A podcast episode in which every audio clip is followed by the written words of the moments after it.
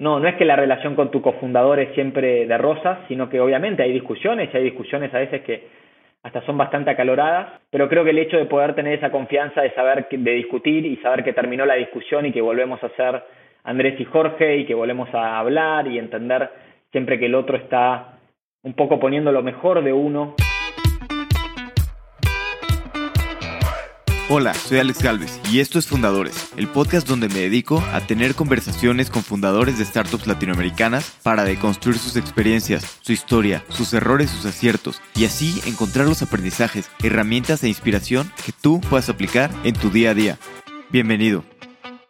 Hoy estoy con Andrés Lawson, cofundador y CEO de Osana, una startup creando la infraestructura tecnológica para la industria de la salud. Hablamos de Dafiti, su primer startup que fundó de la mano de Rocket Internet y que creció por toda la región. Después de fundar otras empresas en el ramo de e-commerce, decidió fundar una startup para crear mucho más impacto en la región. Y fue por eso que, junto con su socio Jorge, decidieron emprender en la industria de salud. En Osana empezaron como una startup B2C, es decir, con el consumidor final como cliente, y rápidamente se dieron cuenta de que había una oportunidad más grande de ser B2B, es decir, atender empresas que atienden al consumidor final. Espero que disfrute esta plática tanto como yo. Andrés, bienvenido a Fundadores. Hola Alex, muchas gracias y un gusto estar acá con ustedes. Un gusto tenerte por acá. Me gustaría entender cómo fue que cómo fue que fundaste Dafiti y pues sí, por qué decidiste fundar y cuál fue la historia ahí.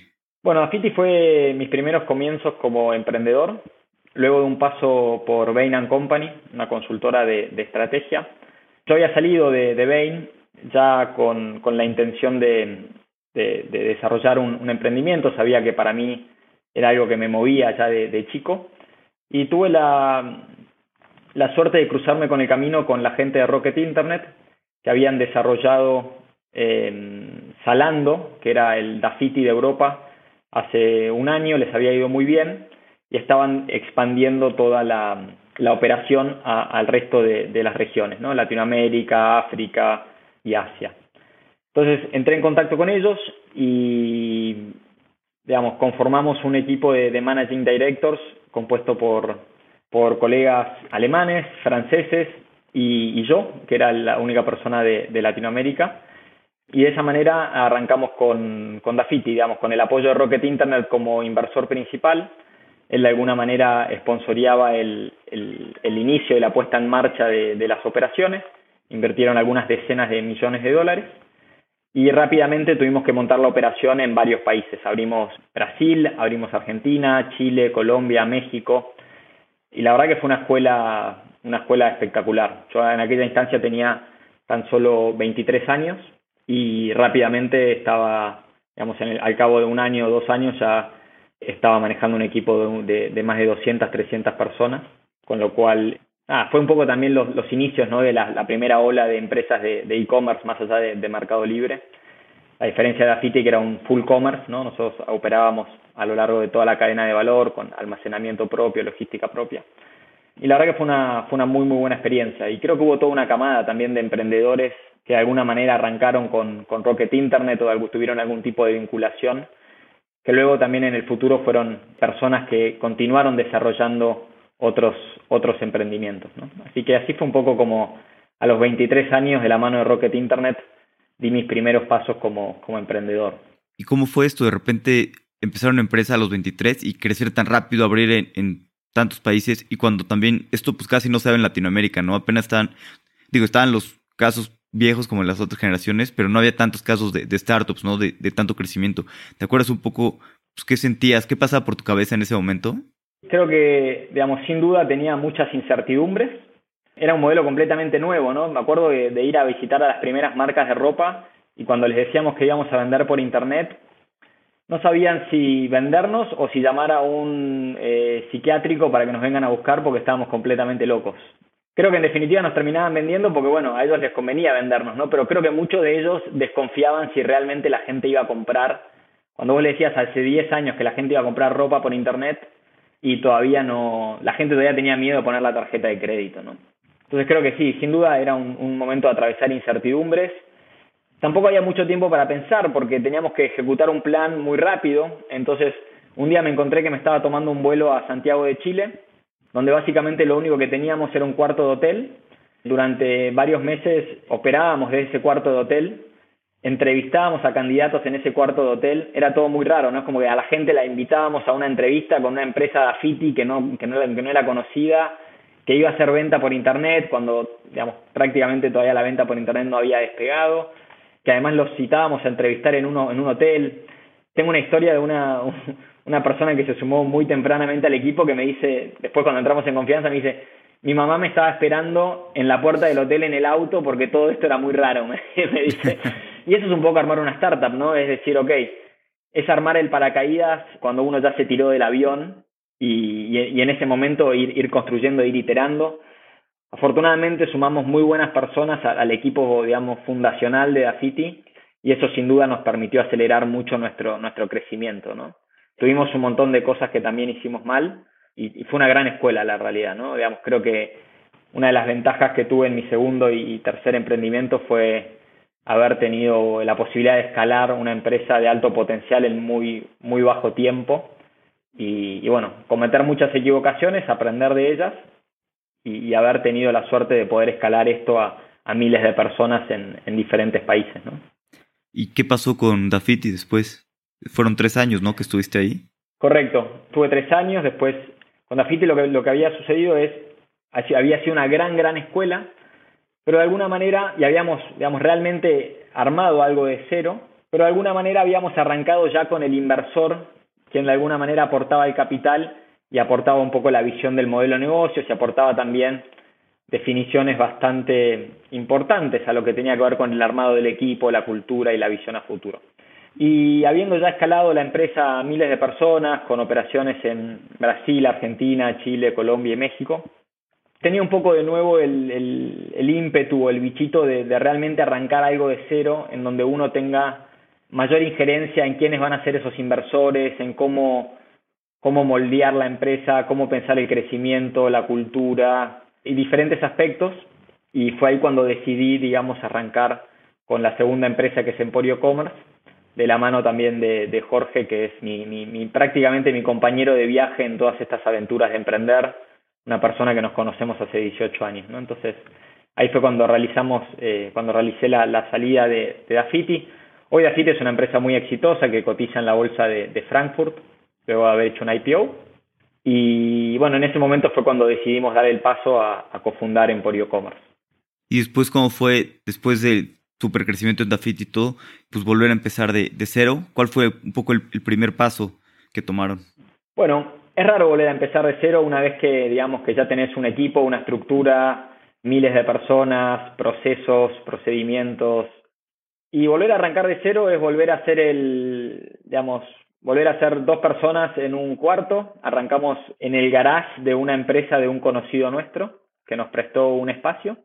Y fue muy, fue, fue muy lindo, digamos, fue volver de pasar, digamos, como te comentaba antes, pasar de esta estructura grande, volver a ser el CEO de una de algo muy incipiente y volver a ser el CEO y el cadete a la misma vez, ¿no? Porque en Dafiti con miles de personas de repente ya había toda una estructura montada, comodidades y fue de vuelta a encontrarnos en un garage y de vuelta a ocuparnos de todas las cuestiones burocráticas, de todas las cuestiones que no agregan valor y arremangarnos, ¿no? Fue como decir, ok, es momento de arremangarse de vuelta, tomarse un baño de humildad arrancar de cero y, fue, una, fue una muy buena experiencia, ¿no? Porque ahí realmente nosotros ideamos el modelo de negocio, nosotros decidimos con quién, con quién buscar de inversores, en qué momento buscar de inversores, nosotros decidimos cómo forjar esa cultura, qué tan rápido, qué tan lento nos íbamos a mover.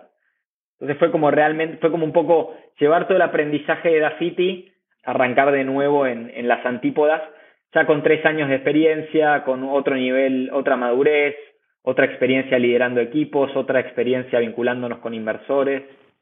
Y bueno, y esa, digamos, volver a transitar esa energía de, de, sacar algo de, de, nuestra, de nuestro, nuestra etapa de confort nuestro, nuestra comodidad y volvernos a poner en esa, en esa zona más de disconformidad o no tan de comodidad y, y volver a crear todo de cero. ¿no? En aquel momento me acuerdo al inicio los, los pedidos los despachábamos nosotros con nuestras propias manos, ¿no? Entonces fue un poco volver a, a, rememorar esos inicios, ¿no? Que, que, son etapas muy lindas en, en una startup. ¿Y qué cosas hiciste distintos, o sea, de manera muy consciente? ¿Qué, te fijaste de, no sé, algunos errores que hayan tenido en, en Dafiti que hayan hecho diferente en, Emporio Commerce?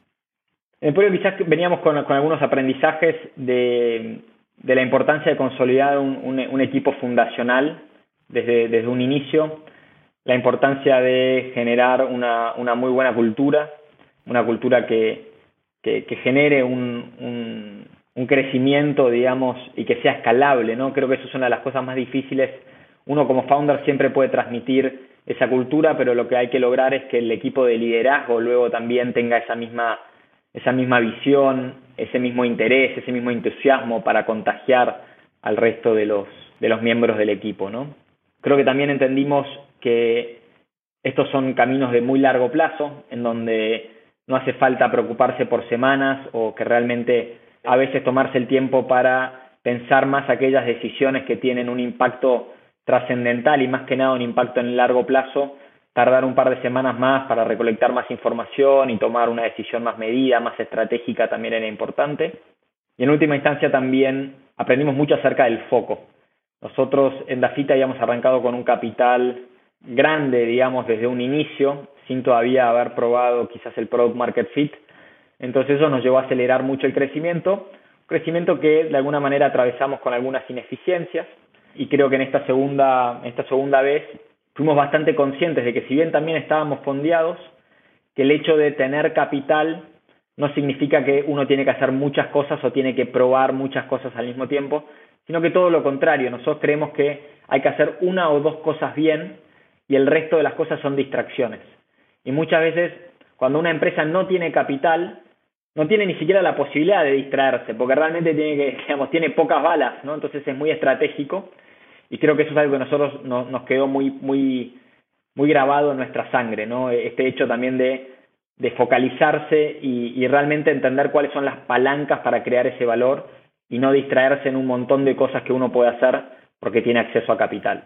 Sí, creo que el foco es importante y también como dices, a veces si tienes mucho capital es más fácil distraerte. Si no tienes capital, pues no tienes de otra, ¿no? Más que enfocarte y no puedes probar tantas cosas. ¿Y, luego qué pasó con, con Emporio Commerce? Con Emporio Commerce hicimos un exit a, un, a una empresa japonesa, un holding llamado Transcosmos. No diría que fue uno de esos exits glamorosos, sino que más bien fue una oportunidad que encontramos para, para buscarle un hogar a lo que habíamos hecho con, con Emporio. La realidad es que fue un modelo de negocios muy complejo, con una cadena de valor muy compleja y de alguna manera no, no estábamos obteniendo los resultados que estábamos esperando.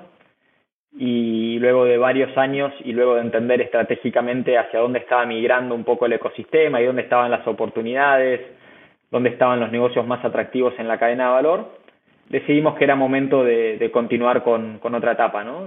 ¿Cómo, eh, fue esa decisión? ¿En qué momento decidieron eh, vender? ¿Decidieron vender y luego buscar un comprador o llegó alguien a, hacerles una oferta? ¿Cómo fue eso? Bueno, nosotros ya habíamos transcurrido unos cinco, unos cinco años, habíamos recibido inversiones, habíamos desarrollado el negocio en diferentes regiones, en Argentina, en México también, en Colombia, en Chile, en Uruguay, y no estábamos, no estábamos obteniendo los resultados, digamos, las métricas que nos habíamos, nos habíamos propuesto.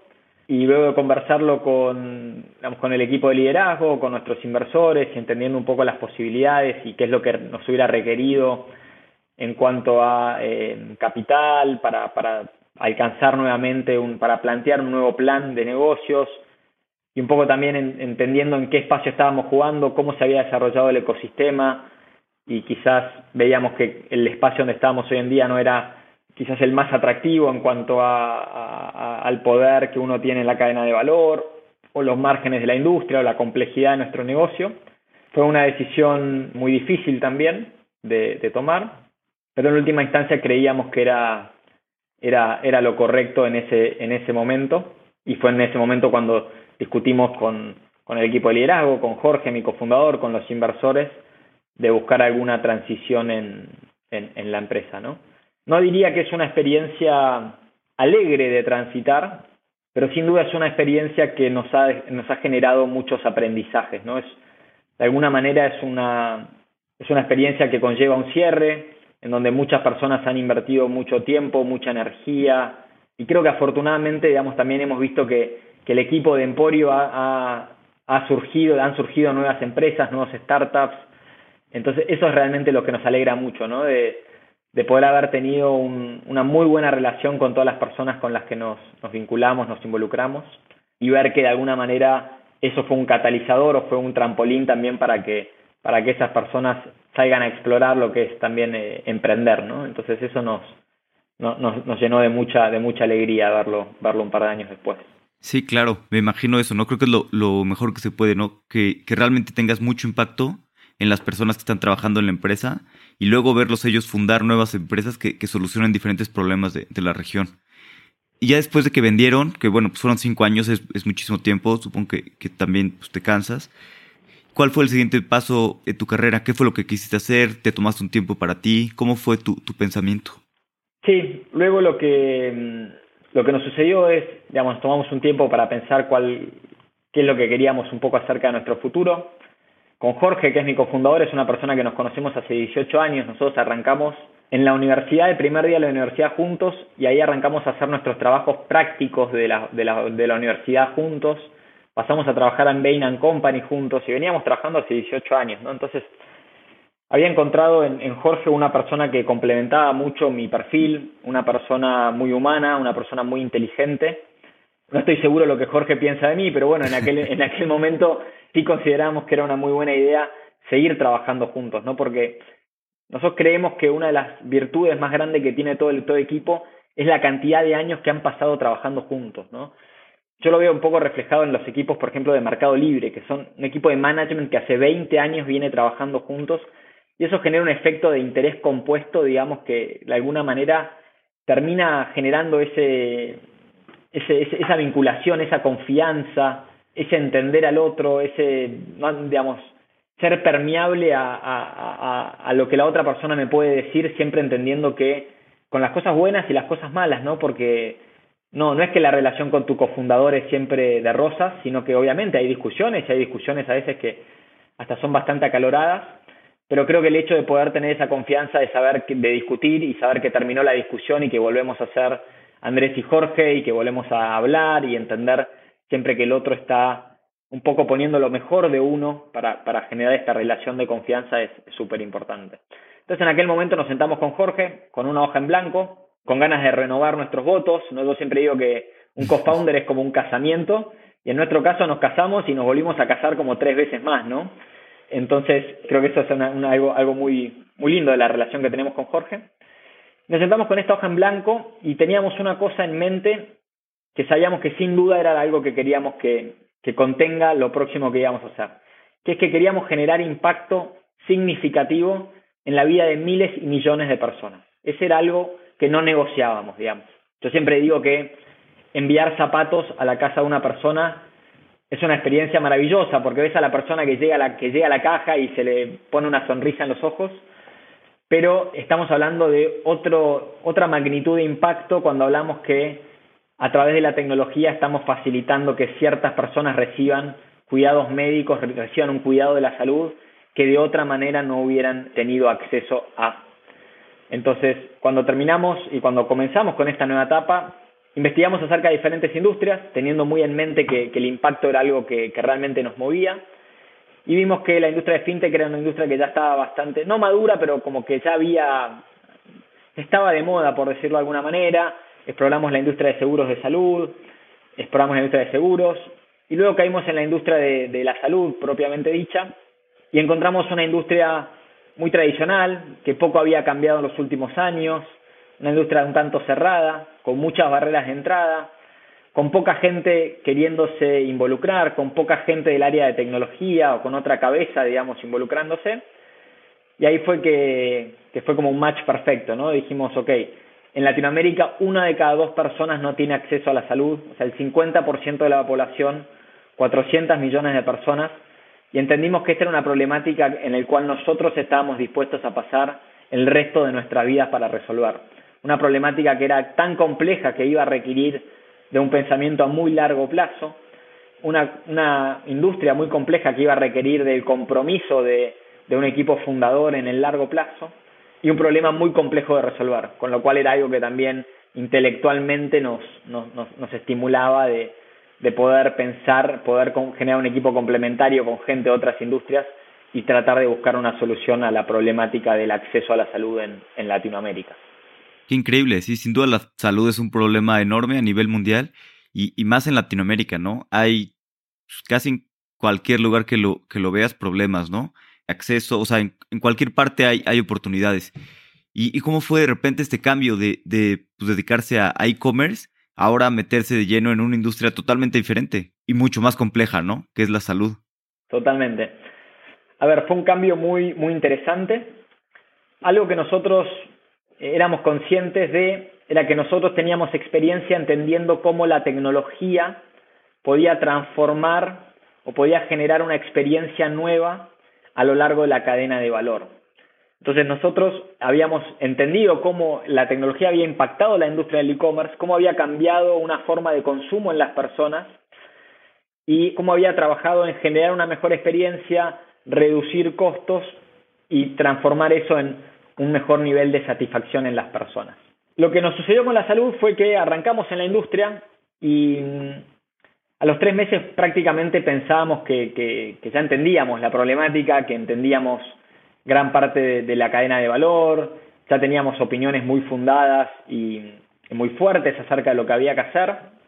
Y eso nos llevó a, a pensar una primera propuesta de valor para nuestro primer modelo de negocios el cual lanzamos creo que tres meses más tarde y nos dimos cuenta en ese momento que si nosotros pensábamos que entendíamos el 90% de la industria de la salud, prácticamente entendíamos poquito más que el 0.5%. Y que cada día nos dábamos cuenta de lo, lo, grande que era este universo, esta industria, y que cada día nos damos cuenta lo mucho más que había por saber. Entonces fue de nuevo un baño de humildad y cuando creíamos que teníamos un montón de respuestas, fue darnos cuenta que teníamos muchísimas más preguntas que las respuestas que teníamos y muchas de esas preguntas tampoco teníamos muy en claro cuáles eran, cuáles eran las tesis o las respuestas, ¿no? Entonces fue volver a, hablar, en ese momento me acuerdo que hablamos prácticamente con cualquier persona que se relacionaba con la salud, hablábamos con médicos, con enfermeros, con directores de clínicas, con empresas de seguro, con pacientes, del, del, del espectro público, del espectro privado. Y fue realmente volver a transformarse en un alumno, ¿no? Fue en abrir las orejas, abrir los ojos y, y ponerse en modo exploratorio, en modo descubrimiento. Y también fue muy interesante, digamos, creo que algo que, que hicimos bien desde el principio es en todo momento estar muy cerca de, de nuestros consumidores, muy cerca de las personas, que es algo que en esta industria no se ha trabajado mucho, ¿no? Como que por lo general se ha puesto primero al hospital o todos los sistemas que se han desarrollado, la tecnología ha sido pensada más como un back office y no como algo de, realmente pensar en la persona primero. Entonces nosotros nos tocó recorrer hospitales en, toda la Argentina, eh, entender la problemática, la problemática de diferentes segmentos, de personas que tenían acceso, de personas que no tenían acceso. Empezamos buscando nuestra red de contactos, quiénes son aquellas personas que eran médicos o quienes nos podían acercar a médicos.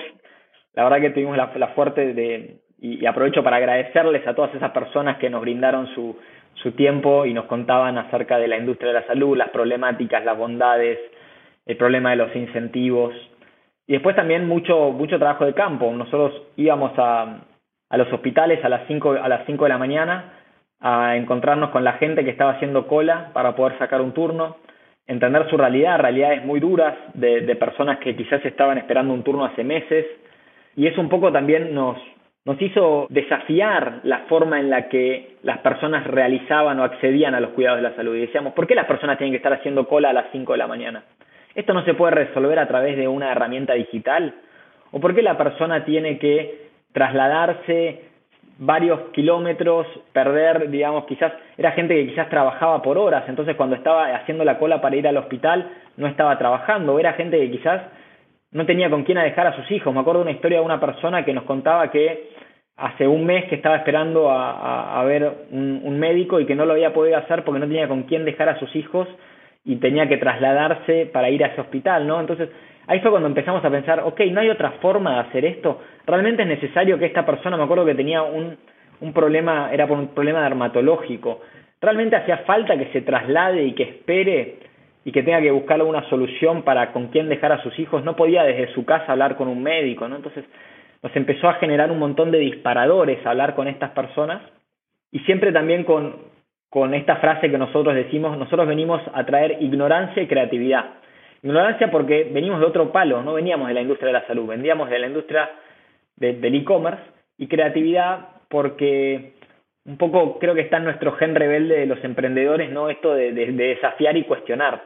Y, realmente pensar que es posible hacer las cosas de otra manera y no solo pensar que es posible hacer las otras cosas de la manera, sino pensar que además somos nosotros las mejores personas para llevar esto adelante y tener la confianza de, de que justamente es posible, ¿no? Porque en el medio nos hemos topado con muchos, muchas incertidumbres, muchos fracasos, muchas frustraciones, pero en ningún momento pensamos que, que esto no es posible.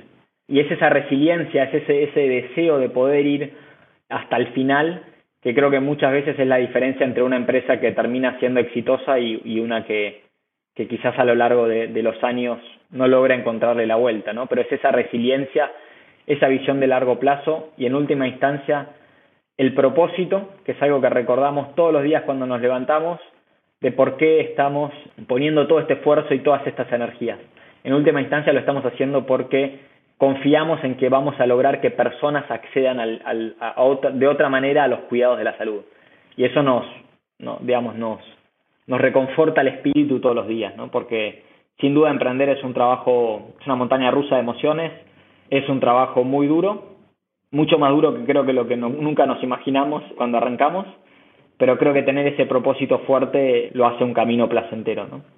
Sí, de acuerdo. Creo que es muy importante el propósito, porque si no, si de todos modos emprender es muy complicado y difícil, pues si, si no crees tanto el propósito, la verdad es que se vuelve imposible.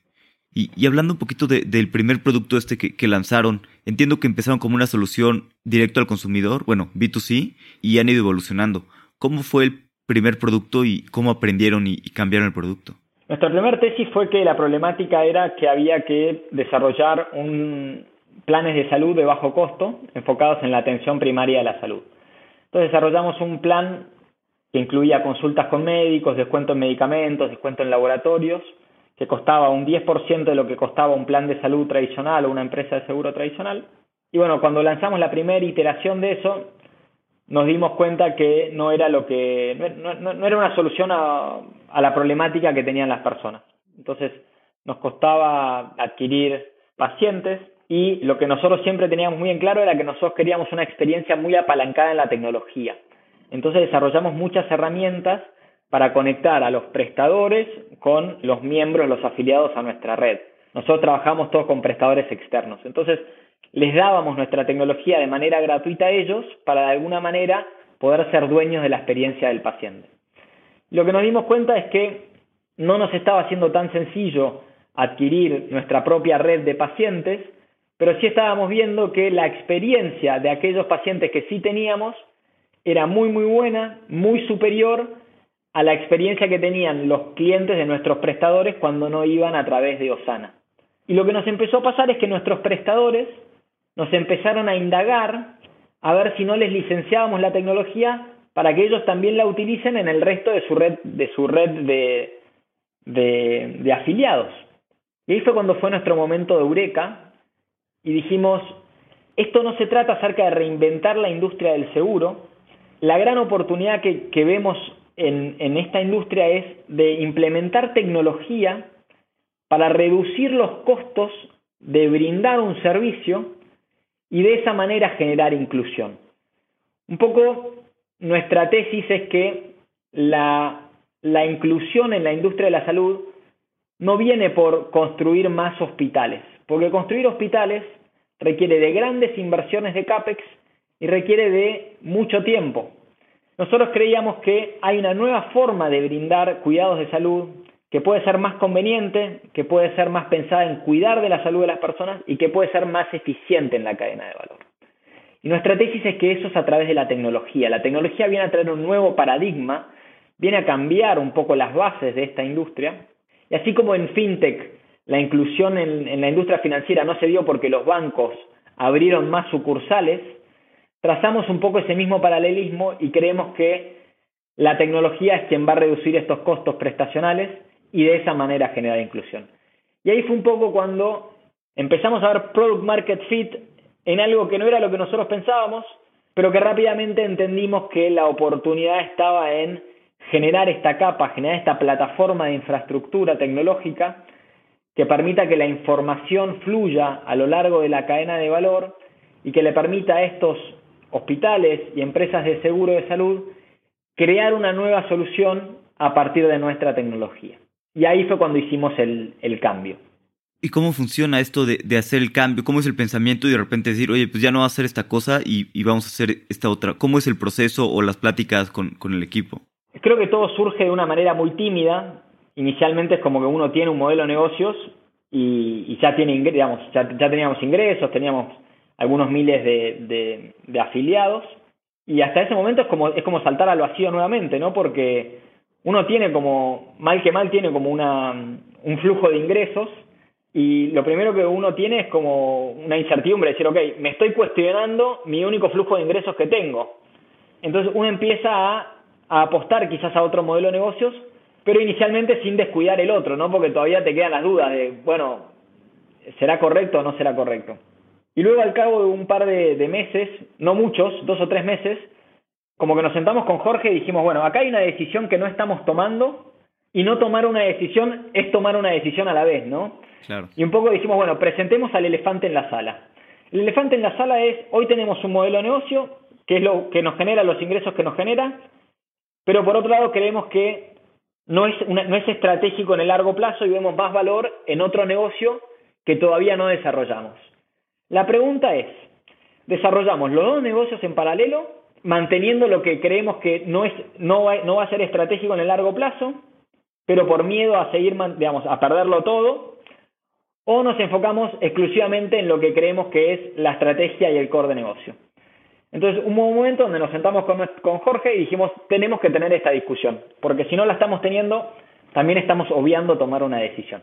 Y no fue una decisión nada fácil, pero básicamente lo que decidimos fue cerrar nuestro modelo de negocios anterior dijimos, si nosotros creemos que la tesis cambió, si nosotros creemos que nuestra estrategia en el largo plazo es diferente a la estrategia de antes, si nosotros creemos que las capacidades que necesitamos para desarrollar nuestro nuevo negocio es diferente a las de antes, no tiene sentido estar enfocándose en dos cosas y por el solo hecho de que esto nos genere ingresos, no significa que tengamos que mantenerlo. Entonces, en aquel momento fue una decisión difícil, no te voy a decir que, la tomamos con un 100% de convicción, porque siempre un poquito de miedo o un poquito de incertidumbre permanece, pero saltamos nuevamente a la pileta y dijimos, vamos a terminar con los ingresos que teníamos, le transicionamos nuestro negocio a otra empresa para realmente sentir y, un poco ejecutar lo que nos decía la estrategia y ser coherentes con nuestra estrategia y ser coherentes con lo que hablaba anteriormente del foco, ¿no? De no podemos hacer muchas cosas bien, vamos a apostarle fuerte a esta tesis y vamos a ir all in con eso. Entonces, ese fue un poco nuestro, nuestro, nuestra transición mental y, de nuevamente cuestionarnos un montón de cosas, pero siempre con la convicción de pensar en el largo plazo, enfocarnos en lo que creemos que tenemos que enfocar y desinvertir de aquellas cosas que creemos que no van a ser el generador de valor en el largo plazo. Y muy importante, esta palabra de desinvertir. Porque una cosa, es, desinvertir es conscientemente dejar de lado algo que uno había construido.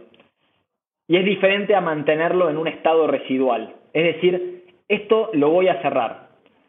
Que creo que es un paso que, a veces uno tarda más tiempo del que realmente tuviera que tardar en, en, desarticular y desinvertir de aquello que ya no es más estratégico para el largo plazo. Sí, no, no es nada fácil y sobre todo creo que no sé, tal vez se ve más a veces en, Estados Unidos. Creo que en Latinoamérica a veces da, da más miedo, ¿no? Desinvertir, cerrar cosas, eh, enfocarte en otra cosa. No sé si sea un poco más parte de que el fracaso no está tan aceptado acá en, en, Latinoamérica como en Estados Unidos. Pero yo he visto muchos emprendedores que siento que, les da miedo, pues eso, ¿no? Pivotear con ganas y, están haciendo las dos cosas a la vez. Y la verdad es que pues pierdes recursos y energía, ¿no? Al no enfocarte solamente en, una cosa.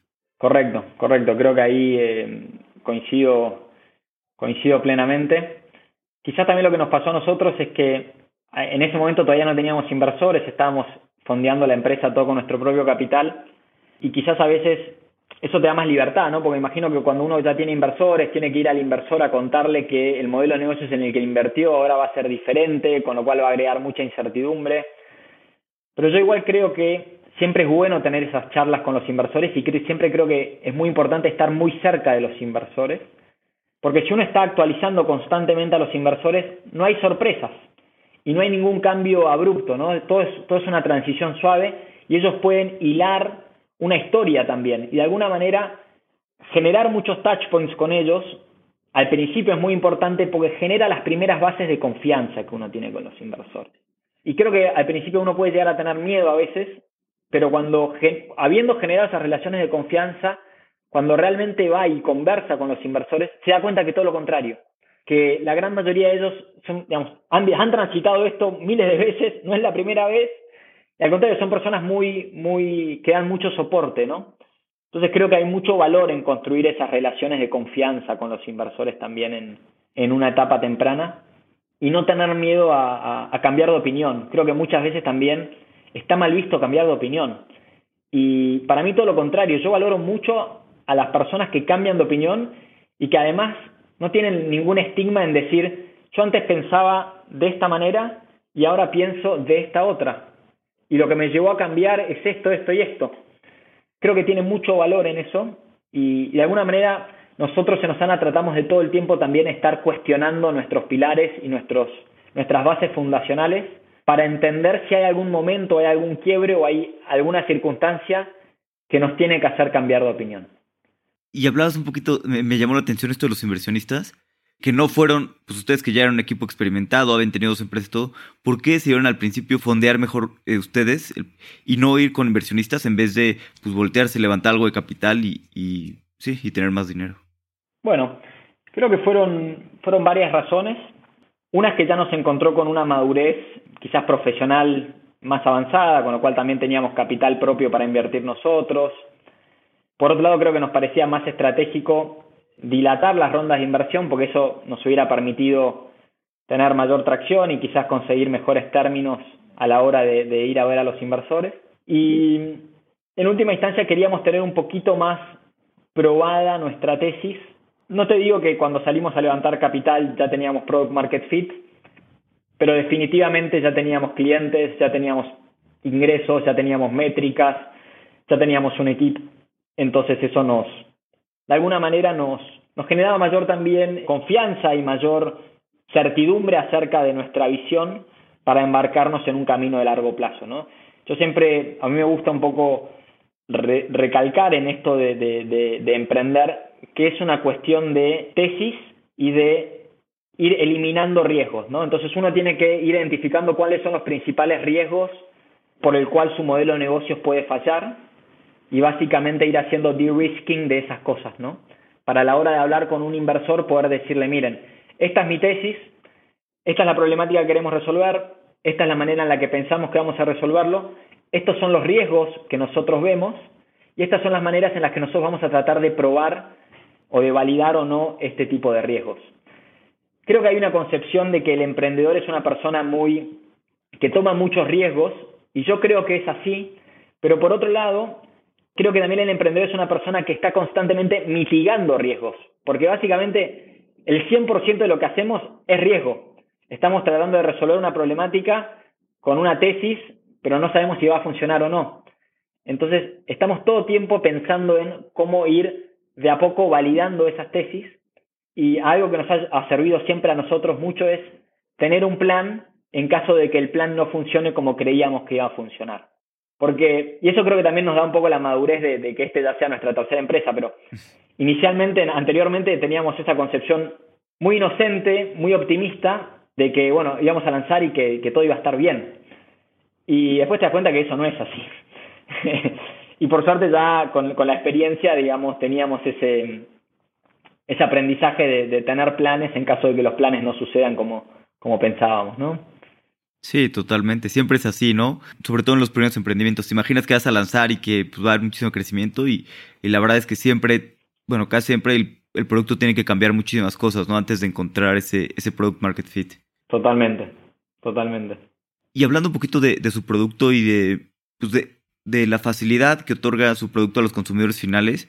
Estaba escuchando en, una entrevista que decías que ustedes construyeron el, están construyendo el producto WhatsApp First, porque pues, Latinoamérica se mueve sobre, sobre WhatsApp, ¿no?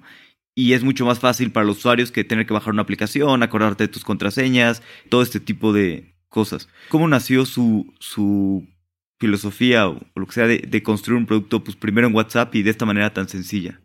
Fue por un experimento. Inicialmente nosotros empezamos a hacer la adquisición en nuestro modelo de negocio inicial.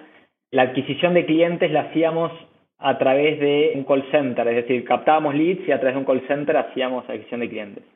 Y en un momento de iluminación, Jorge, mi cofundador, tuvo la idea de generar un bot automatizado para hacer outbound de adquisición de clientes e ir un paso más allá y hacerlo con audio además.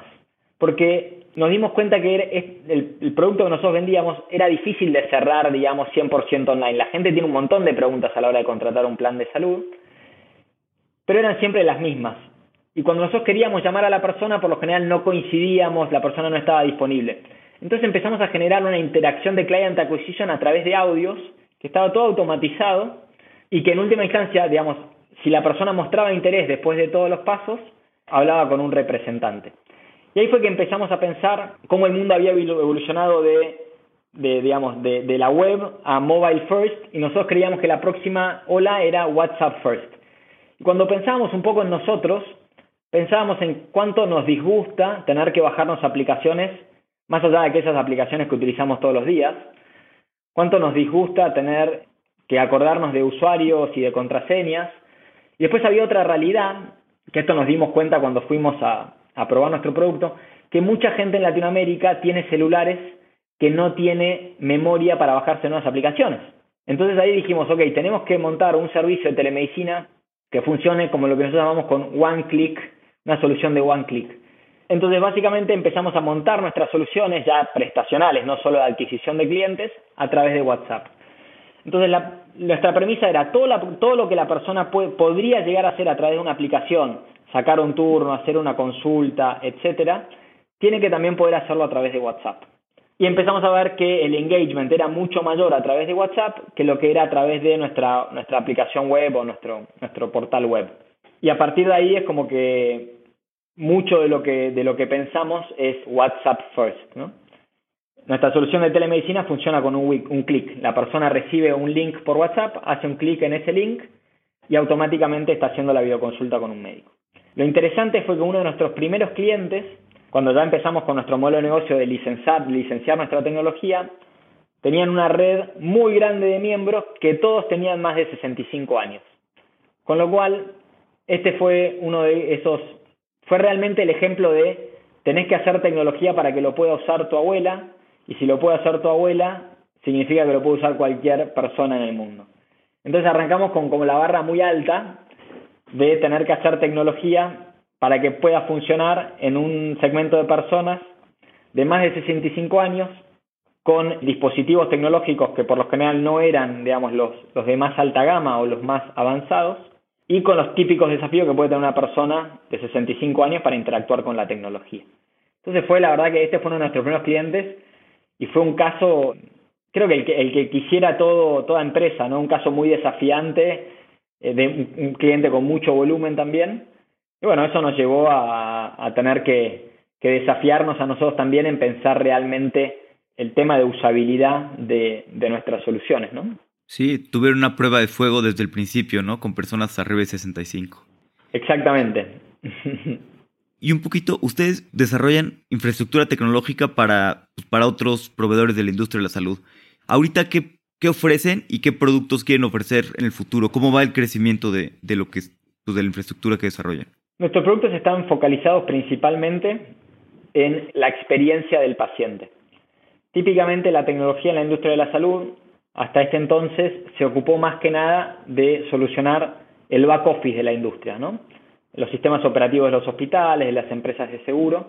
Y nosotros nos queremos enfocar en digitalizar longitudinalmente la experiencia del paciente. Entonces, estamos trabajando hoy en día, toda nuestra infraestructura es una infraestructura compuesta de microservicios, conectada por APIs, toda de manera modular, interoperable, estandarizada. que es algo también que esta industria no, todavía no se trabajó mucho, que es en, permitir estandarizar la información para que luego pueda ser consumida por diferentes entes y que no quede única, únicamente almacenada donde se generó esa información. Hoy por hoy, solo el 3% de la información se utiliza en esta industria de una manera preventiva o predictiva.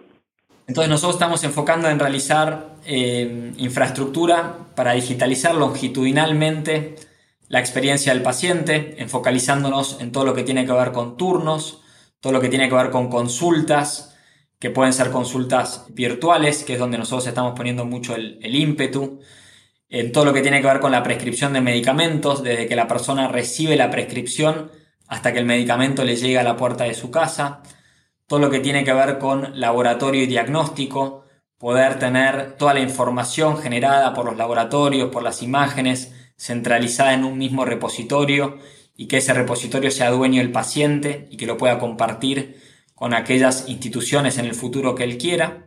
Y nuestro último módulo hasta la fecha es todo lo que tiene que ver con monitoreo de pacientes con patologías crónicas. Algo que ha sido cómo se ha evolucionado esta industria es que típicamente trabaja cuidando a pacientes enfermos. Y nosotros creemos, creemos que es posible cambiar un poco esa perspectiva hacia cuidar de la salud de las personas. Entonces, mucho de lo que nosotros hacemos con la tecnología es para tratar de, construir un, continuo de cuidado de la salud y no que sea algo tan esporádico como ir a ver al médico una vez al año. Nosotros creemos que construir esta historia, unir todos estos puntos de información de nuestra salud y poder tener un contacto más estrecho, es lo que en un futuro nos va a permitir también hacer uso de esa información y sacar provecho de predicciones, prevenciones y también ciencia de datos para poder usar la estadística para poder generar mejores propuestas de valor para el cuidado de cada una de las personas. Creemos que la tecnología es la herramienta que viene a masificar los servicios de salud, pero a la misma vez generar experiencias muy personalizadas, porque con la información de Andrés podemos generar una solución muy diferente que la solución que sería para Alex con la información de Alex. Esa es un poco hoy nuestra propuesta de valor.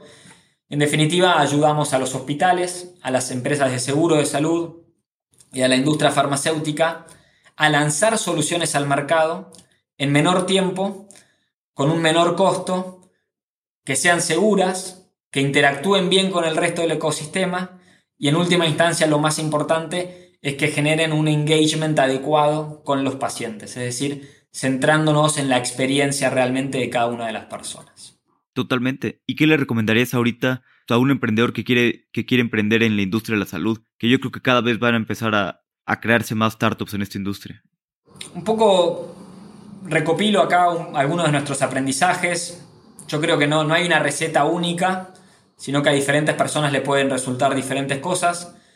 Pero bueno, esto es lo que hemos aprendido un poco nosotros en la industria. Es una industria muy cerrada, con lo cual creo que es importante tratar de relacionarse con la mayor cantidad de actores posibles desde el día cero. Creo que es una industria en donde la, la frase de disromper quizás no es la más adecuada. Porque nadie quiere que disrompan la salud de uno, ¿no? Uno no quiere estar, uno no quiere ser el conejito de indias de, algo en lo que tiene que ver con la salud, ¿no? Entonces, creo que hay que acercarse con mucha humildad a la industria y es muy importante generar equipos disciplinarios que incluyan a profesionales de la salud en el equipo, es decir, no armar equipos únicamente de emprendedores tecnológicos, emprendedores que vengan de otras industrias, sino que también complementar con los profesionales de la salud es muy importante ir avanzando de a poco, ir teniendo la validación tanto de los, de los médicos, de los enfermeros, de los profesionales de la salud, de los hospitales.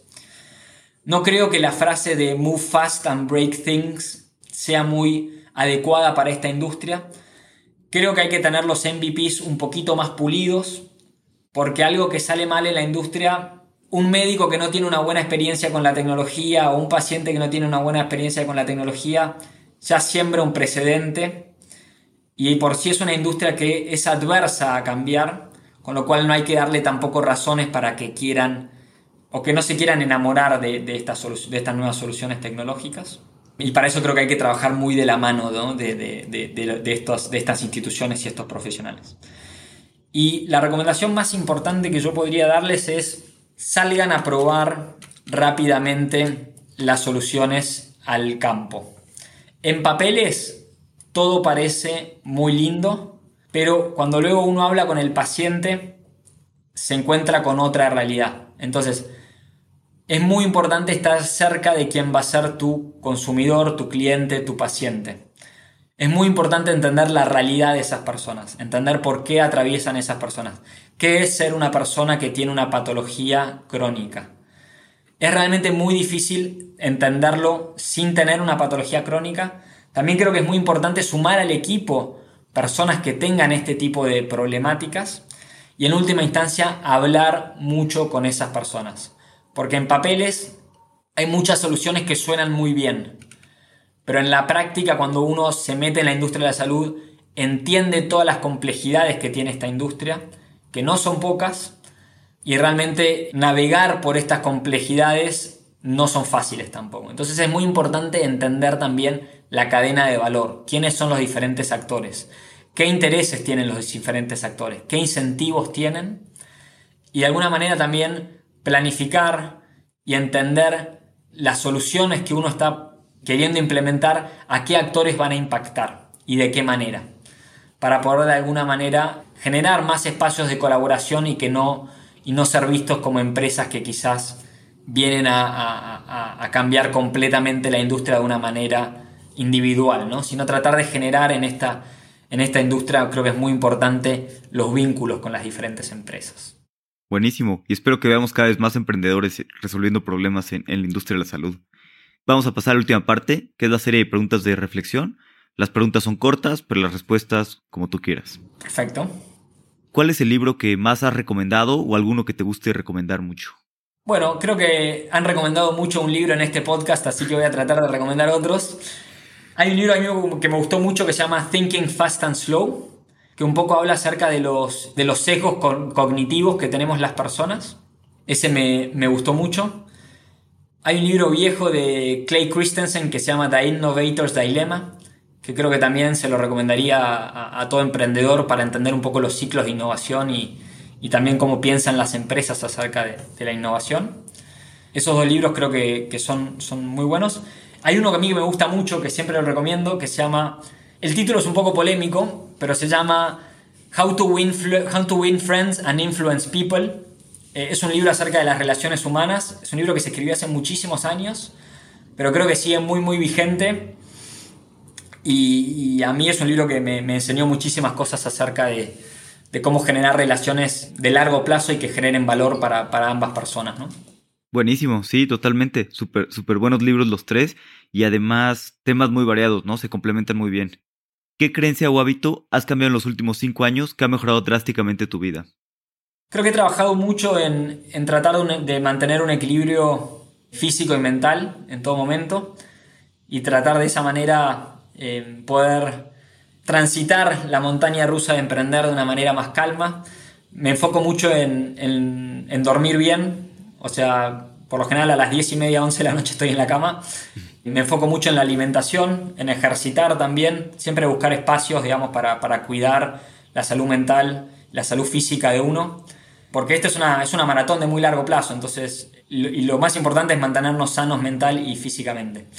Meditar me ayudó mucho, meditar y, yoga fueron dos, dos quizás prácticas que implementé hace unos 3-4 años y que hoy son parte de mi, parte de mi, de mi combo sagrado para, bueno, para mantener justamente un buen balance físico y mental.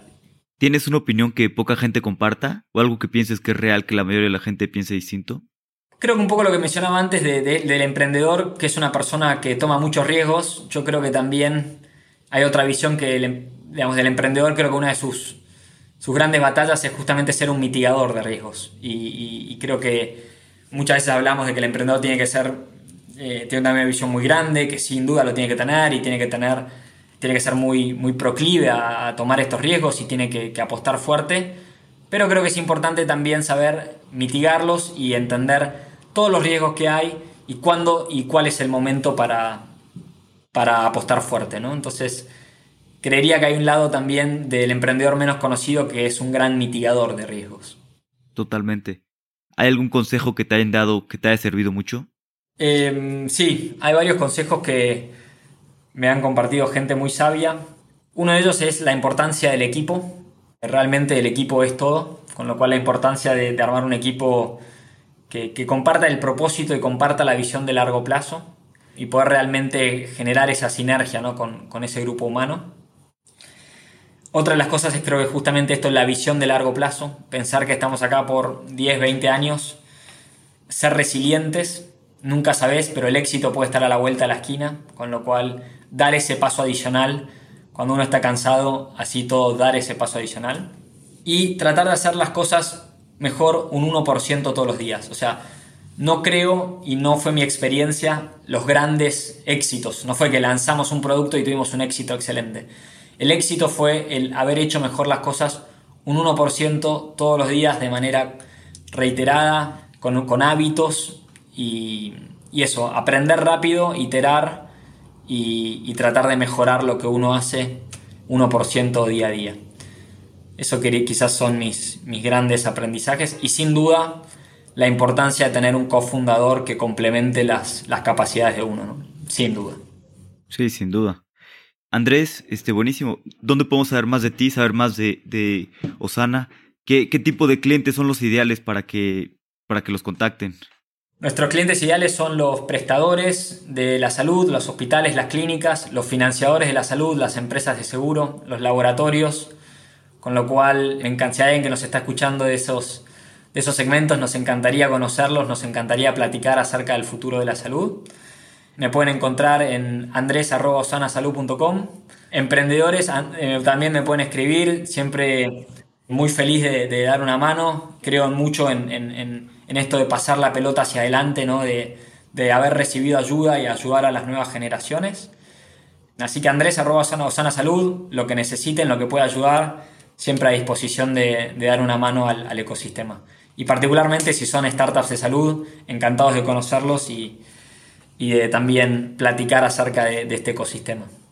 Buenísimo, Andrés. Pues muchísimas gracias por tu tiempo. La verdad es que increíble lo que están haciendo y, tu trayectoria. La verdad es que qué bueno que, pues, que te estés dedicando ahora a la salud y a tener tanto impacto en, en Latinoamérica, ¿no? Que es algo muy necesario. Por favor, Alex, un gusto haber participado acá de la conversación contigo.